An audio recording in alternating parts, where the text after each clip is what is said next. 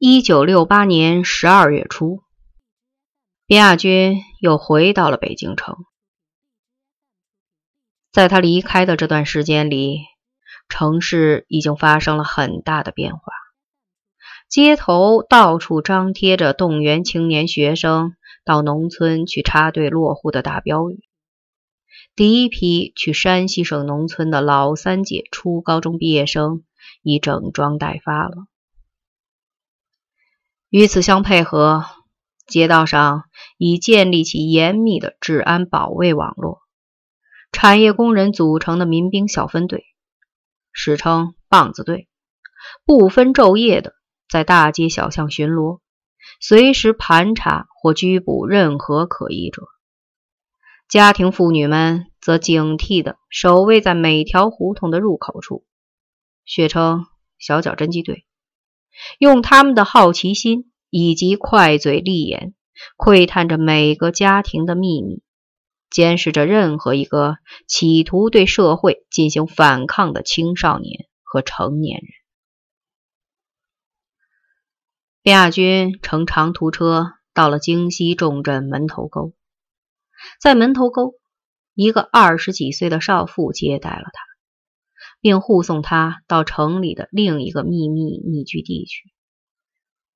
路上如果有人盘问，你就说是我的舅舅从乡下来。少妇嘱咐道。卞亚军一怔，随后他摸了摸布满绒须的下颌，笑了：“不，还是当你的丈夫好一些。”亲热自然，少妇撇撇嘴，做梦。一路顺利，没有遇到任何盘查，但是到了匿居地以后，却遇到了麻烦。这家的主人是少妇的远房堂姐，夫妇二人都是普通工人，无子女，家里极清静。姐，他是我我的同学。他家里出了点事儿，想在城里住几天。少妇说：“出了事儿，出了什么事儿？”女主人警觉的问。自从客人进门以后，她一直暗暗打量着边亚军，猜度着这个不速之客的身份和来意。少妇嫣然一笑：“什么事儿？天大的事儿！房子塌了，砸死两口人。”都说是恶鬼作祟，他是独子，家里让他进城来避几天邪。唉，乱世出恶鬼，那就住下吧。女主人不冷不热的应付着，她的眼睛仍在偷偷的瞄着边亚军的脸。你今年多大了？她问边亚军。二十五。家里是什么成分？富农，女主人又叹了一口气，没再问什么。他拿起个空碗，说是去街上买黄酱，晚饭吃炸酱面条。你干什么？说是富农出身。女主人一走，少妇就埋怨边亚军说：“你干脆说是恶霸地主不更好？我姐当时就会把你轰出去。”我们显得诚实。你真够精的，少妇撒娇的拧了边亚军一把，然后笑嘻嘻的想躲，但没有躲开，被边亚军抓住肩膀拥进怀里，脸蛋上被狠狠的亲了一口。少妇羞恼的把边亚军推开了。这时院门外传来杂乱的脚步声，边亚军的脸一下子变得惨白。走，快走！他们刚刚走出院门，就被一大群必配红袖标、手持棍棒的街道妇女堵住了。那位堂姐手里仍拿着那个空碗，神色不自然的站在人群中间。你们两个人从什么地方来？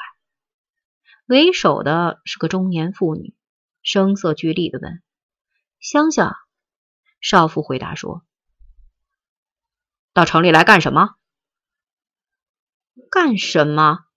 少妇满脸绯红，嘴唇颤抖着，马上就要哭出声来了。你们知道了，还问什么？我们通奸、乱搞、压姘头！他猛地搡了边亚军一把，然后疯了似的扑进人群，舞动双手去抓堂姐的脸。他就是我的野男人，你吃醋了？昨天和你睡了，今天还不能轮到我？卞亚军已经走出很远了，还能听到少妇的尖声叫骂。听到妇女们七嘴八舌的解劝和吵嚷声，在西单，他看到了第一张通缉他的告示，在一长列被通缉的人名单中，他排列第二位。告示上把他称为杀人犯、抢劫犯、反革命流氓集团主犯边某某。为什么？不把姓名写完全呢？内外有别，还是替我保全名誉呢？他自嘲的想。当晚，他去了南城，南城也面目全非了。老一茬顽主捕的捕，逃的逃，做鸟兽散了。侥幸留存下的几个人，似乎都立地成佛，洗心革面了。去农村插队落户是人生的一个转折点。新生的一代顽主正在迅速崛起，这是一些心黑手毒、视人命如草芥的亡命凶犯。这也是一个转折点。北京城的地下社会，由文化大革命初期那些半顽半痞的市井子弟和流氓学生起家。正在逐步向职业性犯罪集团转变，在断绝了一切前途和希望以后，犯罪必然会成为一种可供选择的职业。于是，一大批青少年选择了犯罪。边亚军是在花市大街西口碰上那几个人的，那是几个凶狂蛮横的少年汉子。刚开始是无意中看了这些人一眼，立即就招来凶狠的斥骂：“看什么？想找死？”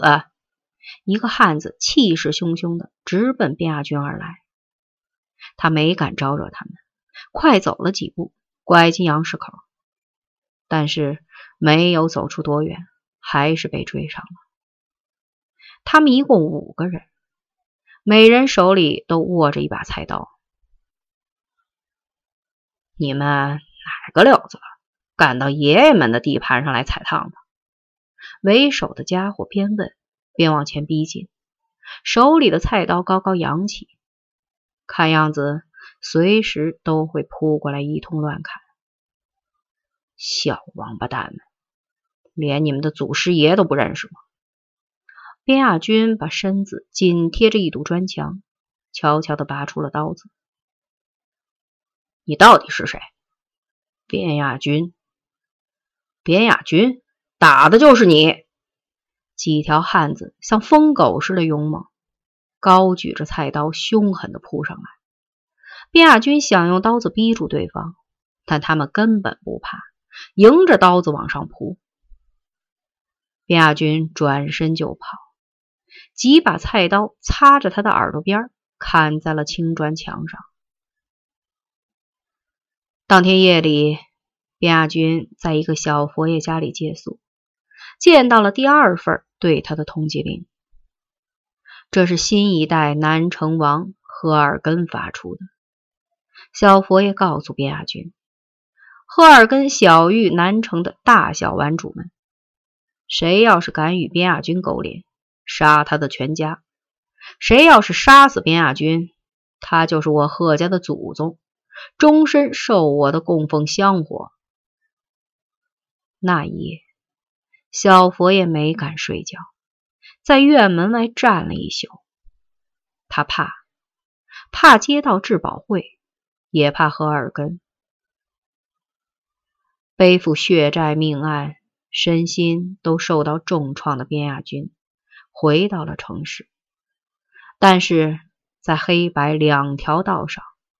他都已无立锥之地了。